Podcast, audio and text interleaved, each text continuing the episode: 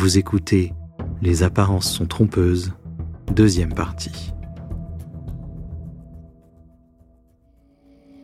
Craig déclara aux policiers que le soir du décès de sa femme, il écoutait un match de hockey à la télévision pendant qu'elle prenait un bain.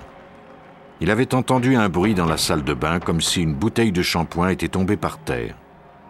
Après environ 35 minutes, il était allé vérifier si tout allait bien. C'est à ce moment-là qu'il l'avait découverte submergée dans l'eau, le visage bleu. Il avait désespérément tenté de la ranimer et avait appelé le service d'urgence.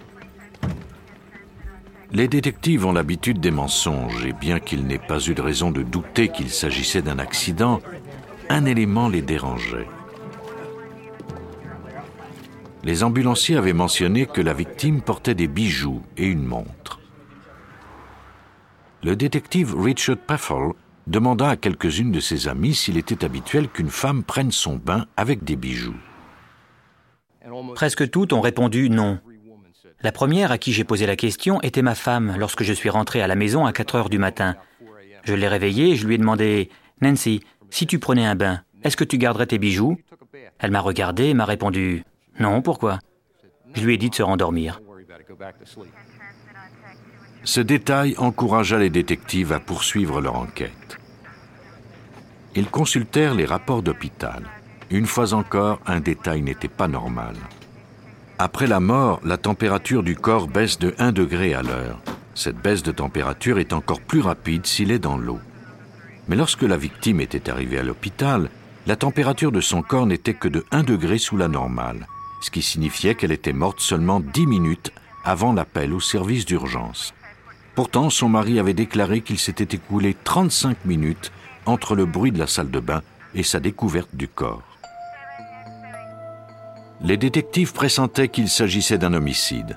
Le coroner en chef Albert Fillinger réclama une autopsie afin de découvrir pourquoi cette jeune femme de 27 ans en parfaite santé était morte si soudainement. Craig Rabinowitz s'y opposa. La loi juive exigeait que l'on enterre le corps avant le crépuscule le lendemain du décès et il devait être intact. Mais lors d'une mort suspecte, le coroner peut outrepasser les lois religieuses à moins qu'un mandat de la Cour le lui interdise. À première vue, il n'y avait pas de blessure ou de marque sur le corps qui indiquaient que la victime était tombée. Selon Fillinger, cela arrive assez fréquemment.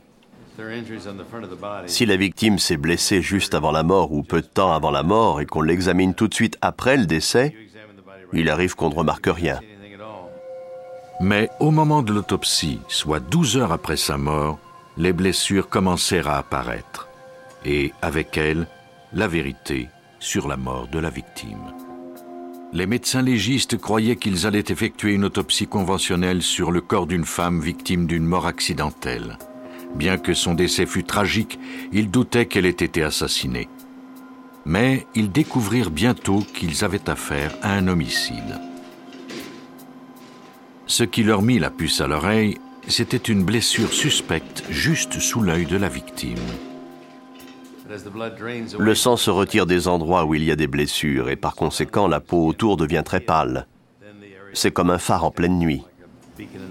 De telles blessures sont produites lorsqu'il y a un manque d'oxygène. Très souvent, la victime aura été étranglée ou sera morte par asphyxie. Il fallait découvrir si cela avait été le cas. Le cou de la victime ne portait pas de marque, mais sous la peau, les tissus avaient été endommagés. Cela confirmait les soupçons de Fillinger. Lorsque nous avons ouvert le corps, nous avons observé les signes d'une mort par strangulation. Il y avait des traumatismes autour du cou. Le mystère entourant la mort de Stephanie Rabinowitz était enfin élucidé. Une enquête fut ouverte pour homicide. Les détectives Charlie Craig et Richard Paffel et le procureur Bruce Castor disposaient d'un suspect, l'époux de la victime, Craig Rabinowitz. Ils l'interrogèrent en présence de son avocat. Charlie est entré et il a informé Rabinowitz et son avocat que Stéphanie avait bel et bien été étranglée. L'avocat s'est levé d'un bond et il a dit Mon Dieu, elle s'est étranglée elle-même. Et Charlie et moi avons regardé l'avocat et nous avons répondu que c'était fort peu probable. Le mariage des Rabinowitz avait pourtant l'air idyllique. Qu'est-ce qui avait pu pousser Craig à tuer sa femme? La police obtint un mandat de perquisition pour fouiller sa maison. Stéphanie était avocate et Craig, selon ses propres déclarations, dirigeait une entreprise à partir de la maison. Il avait convaincu plusieurs de ses amis d'investir dans son entreprise. Pourtant, rien chez lui ne semblait démontrer qu'il en dirigeait une. Les détectives avaient presque abandonné leurs recherches lorsqu'ils découvrirent un sac de plastique dans le grenier au-dessus d'un placard. Le sac était rempli de reçus et de transactions financières. Ces documents prouvaient que Craig Rabinowitz avait menti pendant toutes ces années. Nous avons fouillé le sac et découvert plusieurs articles importants, dont un livre comptable. Nous avons également découvert des reçus de prêteurs sur gage qui indiquaient qu'il avait vendu des bijoux peu de temps auparavant. Il y avait aussi des reçus de meubles qu'il semblait avoir offerts à une autre femme. Depuis le début de l'enquête, nous l'avions perçu comme un mari dévoué et amoureux. Mais le contenu du sac nous indiquait tout le contraire. Un expert comptable habitué à déchiffrer des transactions financières complexes examina les reçus. Ce que Craig appelait son entreprise n'était en fait que de la frime. Il avait escroqué ses amis et convaincu sa femme de réhypothéquer leur maison. Il avait ensuite dépensé cet argent non pas pour sa société, mais plutôt pour financer sa vie secrète. Il devait notamment 54 000 dollars à une boîte de striptease de Philadelphie.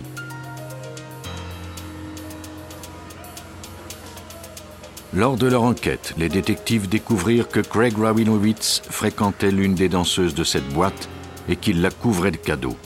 À la mort de sa femme, il devait des centaines de milliers de dollars. Il avait besoin d'argent et avait pris deux polices d'assurance vie, chacune d'une valeur d'un million et demi de dollars. L'une était à son nom, l'autre au nom de sa femme. Dans le livre comptable du grenier de sa maison, Craig avait calculé la somme qui lui reviendrait si sa femme mourait. Il avait donc prémédité son meurtre. Une fois la somme reçue et les dettes payées, il lui resterait 1 200 000 dollars. À bout de ressources, Craig avait décidé de passer à l'acte. Il avait étranglé sa femme. Il avait rempli la baignoire dans l'espoir que l'on croirait à une noyade. Il avait ensuite appelé la police. Mais l'autopsie fut pratiquée et mit ainsi à jour le meurtre de Craig Rabinowitz. Il fut condamné à la prison à vie sans espoir de libération conditionnelle.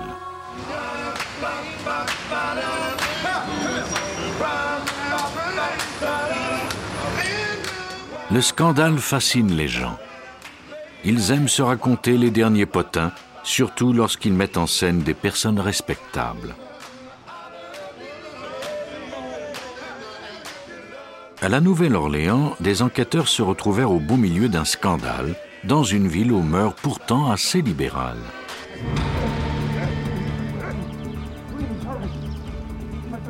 Peu après l'aube, le 22 janvier 1984, Aaron Means, 62 ans, appela paniqué son voisin qui était médecin. Mintz criait que sa femme venait de se tuer. Les deux hommes montèrent rapidement vers la chambre à l'étage. Pam Mintz était couché, le visage contre l'oreiller, un pistolet dans sa main et une balle dans la tempe droite. Le médecin vérifia les signes vitaux pendant que Mintz attendait anxieusement à côté de lui. Finalement, il informa Aaron Mintz que Pam, son épouse depuis 33 ans, était morte. Le médecin appela ensuite la police pour les aviser du suicide.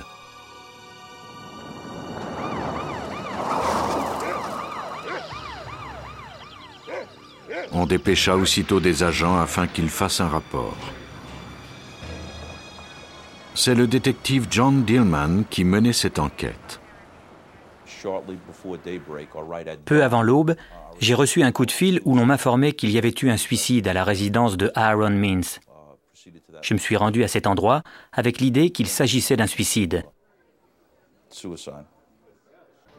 Les enquêteurs prirent le temps d'analyser la scène. La position du corps de la victime était étrange. Quelqu'un semblait l'avoir déplacé. Le coude droit de Pam était plié vers le haut. Et il y avait deux coulées de sang qui remontaient le long de son avant-bras. J'ai trouvé ces taches suspectes parce qu'elles défiaient la loi de la gravité. Comme chacun le sait, le sang ne peut couler vers le haut. L'angle de l'arme à feu dans la main de la femme suscita de nouvelles interrogations. Elle avait l'air d'avoir été insérée dans sa main après sa mort. La main ne tenait pas l'arme très solidement. Cela indiquait que son bras était probablement étendu sur le lit, qu'il avait été plié, soulevé de cette façon, et que l'arme avait ensuite été placée dans sa main afin que cela ressemble à un suicide. Mais les détectives commençaient à croire qu'il ne s'agissait pas d'un suicide. Ils se mirent à chercher de nouveaux indices. Ils découvrirent une trace de sang sur l'interrupteur de la salle de bain. La victime était censée être morte sur le coup. Elle n'avait pas pu laisser cette trace. De plus, Aaron Mins avait déclaré être seul dans la maison avec sa femme. Mais cette découverte n'était rien comparée à ce que les détectives trouveraient par la suite. Dans une autre chambre à coucher, il y avait un oreiller transpercé par un projectile. Sur un des côtés, il y avait des marques de poudre. L'autre côté était taché de sang.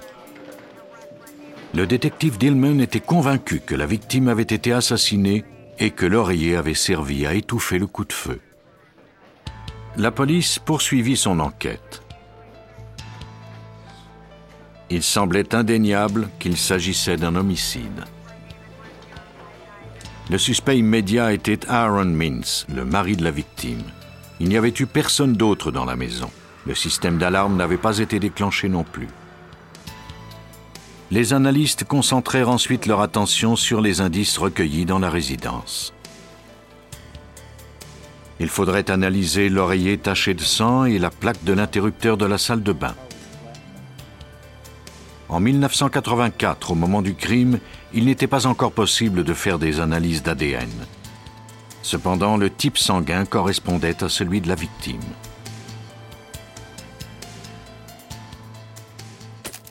on détermina que les taches de sang sur le devant et les manches de la robe de chambre de Aaron provenaient de la victime. Sans doute s'était-il taché alors qu'il tentait de replacer le corps. Sa manche avait probablement accroché l'interrupteur lorsqu'il était allé se laver les mains.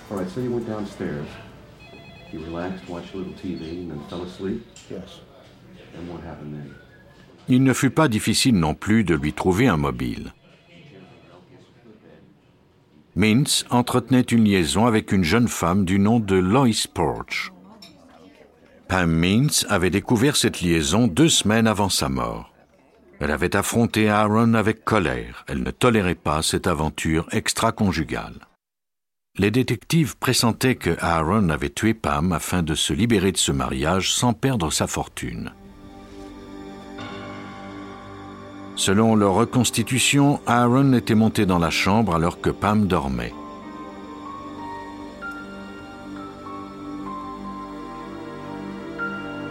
Il avait saisi un oreiller qu'il avait placé sur sa tête et avait tiré. Le coup de feu avait été silencieux, ce qui lui avait permis de prendre son temps et de placer le corps et l'arme de façon à ce que cela ressemble à un suicide. Mins fut accusé de meurtre. Pour assurer sa défense, il engagea un avocat renommé de la Nouvelle-Orléans, Michael Fowler, qui, comme la plupart des personnes qui connaissaient l'accusé, fut très surpris d'apprendre son arrestation. J'ai trouvé très bizarre qu'il soit suspect dans une enquête d'homicide. Mais en même temps, j'ignorais toute sa liaison. Cette affaire fut reprise par les médias qui parlèrent abondamment de l'oreiller taché de sang. Le public était déjà convaincu de la culpabilité de Aaron Mintz. En cours, cependant, la poursuite était confrontée à un défi de taille. La seule façon de gagner cette cause était de le faire en termes d'analyse médico-légale. Il nous fallait les discréditer. Afin de disculper Aaron Mintz, la défense détruisit chaque indice un par un. Il y avait une robe de chambre et un interrupteur taché de sang et un oreiller transpercé par une balle. Telles étaient les preuves présentées en rapport avec la mort de Pam Mintz.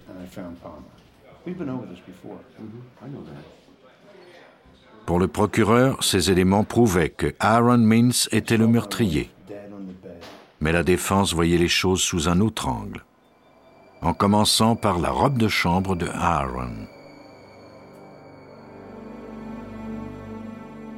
Aaron avait déclaré qu'il somnolait devant la télévision peu avant l'aube. Il s'était réveillé en sursaut à cause d'un bruit sourd. Il était monté à l'étage où il avait découvert le corps de sa femme, l'arme à la main.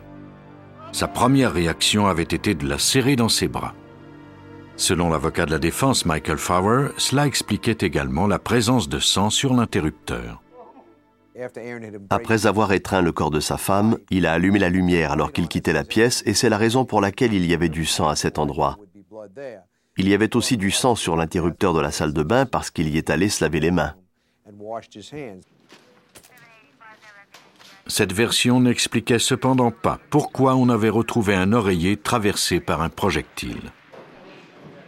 Selon la poursuite, Aaron Means avait utilisé l'oreiller pour étouffer le bruit de l'arme, puis il l'avait cachée afin qu'elle ne soit pas retrouvée par les policiers. Une fois encore, la défense contre-attaqua. Means était innocent, et lorsqu'il avait découvert le corps de sa femme, il était dans un tel état de choc qu'il avait enlevé l'oreiller sans même s'en rendre compte. Il ne voulait plus le voir et n'avait pas pensé aux conséquences de son geste. La défense argumenta qu'il était évident que Aaron n'avait pas l'intention de le cacher puisqu'il était à la vue de tous. S'il avait voulu le cacher, il l'aurait fait. Il s'agissait d'une maison pleine de coins et de recoins, il y avait même un grenier. Il l'a simplement mis dans la chambre d'à côté. Il était essentiel pour la défense de discréditer l'argument de l'oreiller. Il leur suffisait de maintenir que Pam Means s'était suicidé et que le projectile qui l'avait tué n'avait pas été tiré à travers l'oreiller la défense demanda à ce qu'il soit examiné par Irving Stone de l'Institut des sciences judiciaires de Dallas. Ce dernier commença par essayer de déterminer si une balle avait bien traversé l'oreiller, comme le prétendait la police. Il utilisa une arme de même calibre que celle de Pam Means et reproduisit les mêmes conditions que si on avait tiré dans la tête de quelqu'un à travers un oreiller. Sa cible était une éponge imbibée de faux sang à l'intérieur d'un sac de plastique très résistant. Stone tira sur le sac à travers l'oreiller à différentes distances. Il démontra que si on avait utilisé un oreiller pour étouffer le bruit du coup de feu, il y aurait eu beaucoup plus de sang sur l'oreiller. Le sang sur l'oreiller était presque invisible. Par contre, l'oreiller qui avait servi à l'analyse était couvert d'éclaboussures. Selon Stone, si l'on avait tiré une balle à travers un oreiller, on en aurait retrouvé des fragments dans la blessure. On aurait dû retrouver du tissu, des fibres, la bourre de l'oreiller, autour ou dans la plaie. J'ai procédé aux tests dans des conditions identiques et j'ai pu relever à quels endroits les fragments de tissu pouvaient se retrouver. Personne n'avait découvert de fragments d'oreiller sur le lit de la victime. Il n'y en avait pas non plus dans la blessure, selon le coroner. Pour Stone, il n'y avait qu'une conclusion possible. La balle meurtrière n'avait pas été tirée à travers l'oreiller. Mais une question subsistait. Pourquoi avait-on découvert cet oreiller transpercé par une balle? D'un côté, nous n'avions pas à répondre puisque nous avions démontré qu'il n'avait pas été utilisé lors du meurtre. D'un autre côté, il était là et nous devions en tenir compte. La poursuite avait présenté la victime comme une femme trompée, assassinée par un mari qui désirait poursuivre une liaison le portrait du couple que la défense dressa était fort différent. Selon eux, Pam Mintz était une femme rancunière et elle avait des problèmes psychologiques depuis fort longtemps. La liaison de son mari avait été trop difficile à accepter. Elle avait planifié sa revanche. Elle se tuerait, mais elle s'arrangerait pour que son mari soit accusé de meurtre. Cela expliquerait l'existence de cet oreiller transpercé. La femme de ménage des Mins déclara qu'elle avait vu la victime quitter la maison la veille de sa mort. Elle allait porter des vêtements chez le teinturier et semblait avoir un oreiller. Plus tôt le même jour, elle avait aperçu une arme à feu sur le lit de Madame Mintz. Selon la défense, Pam, dans l'espoir de se venger, avait tiré elle-même la balle à travers l'oreiller. Elle l'avait ensuite laissée dans son lit alors qu'elle s'apprêtait à se suicider. Elle savait que son mari serait accusé de l'avoir tuée. Mais il était impossible de prouver que la victime avait utilisé l'arme à feu le jour de son décès. La police n'avait pas analysé ses mains pour savoir s'il y avait des traces de poudre. Fowler croit que cette erreur a été fatale pour la poursuite. Malgré le fait qu'on l'ait autopsié et qu'on ait pris soin de protéger ses mains, le laboratoire n'a jamais pensé à les analyser. Personne n'a donc jamais su s'il y avait des résidus sur ses mains. Pourtant, ils ont eu l'occasion de le faire. Si on avait découvert que Pam n'avait pas utilisé d'armes, la poursuite aurait eu une preuve formelle qu'il ne s'agissait pas d'un suicide. Par contre, s'il avait bien utilisé l'arme, c'est Aaron qui aurait été innocenté. Dillman croit quant à lui que cette analyse aurait pu porter à confusion. Je n'ai pas exigé qu'on procède à cette analyse des mains de Pam Mins parce que cela n'était pas pertinent. Il y avait une arme dans sa main quand nous l'avons trouvée. Elle avait été en contact avec des résidus de métal. Et donc, l'analyse aurait donné des résultats positifs. Cela n'aurait rien prouvé. Lors du procès, la partie du procureur était convaincue de détenir des preuves irréfutables. Mais le jury ne se rangea pas de son côté, préférant la version de l'accusé. Selon l'avocat de Mins, Pam avait tiré sur un oreiller et l'avait placé dans son lit juste avant de se tuer. Elle espérait ainsi se venger de son mari après sa mort. La criminalistique avait permis que son stratagème soit mis à jour. Aaron Mintz fut jugé non coupable du meurtre de sa femme.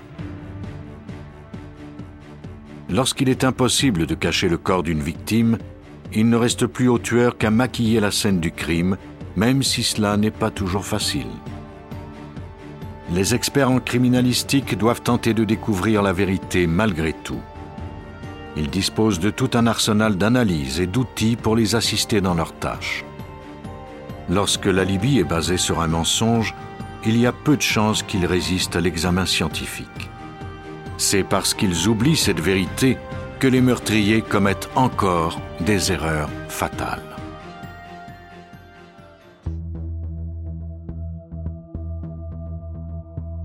Vous venez d'écouter Police Scientifique. Si vous avez aimé ce podcast, vous pouvez vous abonner sur votre plateforme de podcast préférée et suivre Initial Studio sur les réseaux sociaux. Cet épisode a été écrit par Steve Zorn et Robert Clem et il a été réalisé par Stuart Taylor. Police Scientifique est un podcast coproduit par Initial Studio et New Dominion Pictures, adapté de la série documentaire audiovisuelle New Detectives, produite par New Dominion Pictures. Production exécutive du podcast, Initial Studio. Production éditoriale, Sarah Koskiewicz et Astrid Verdun, assistée de Sidonie Cotier. Montage, Johanna Lalonde, avec la voix de Benjamin Septemours.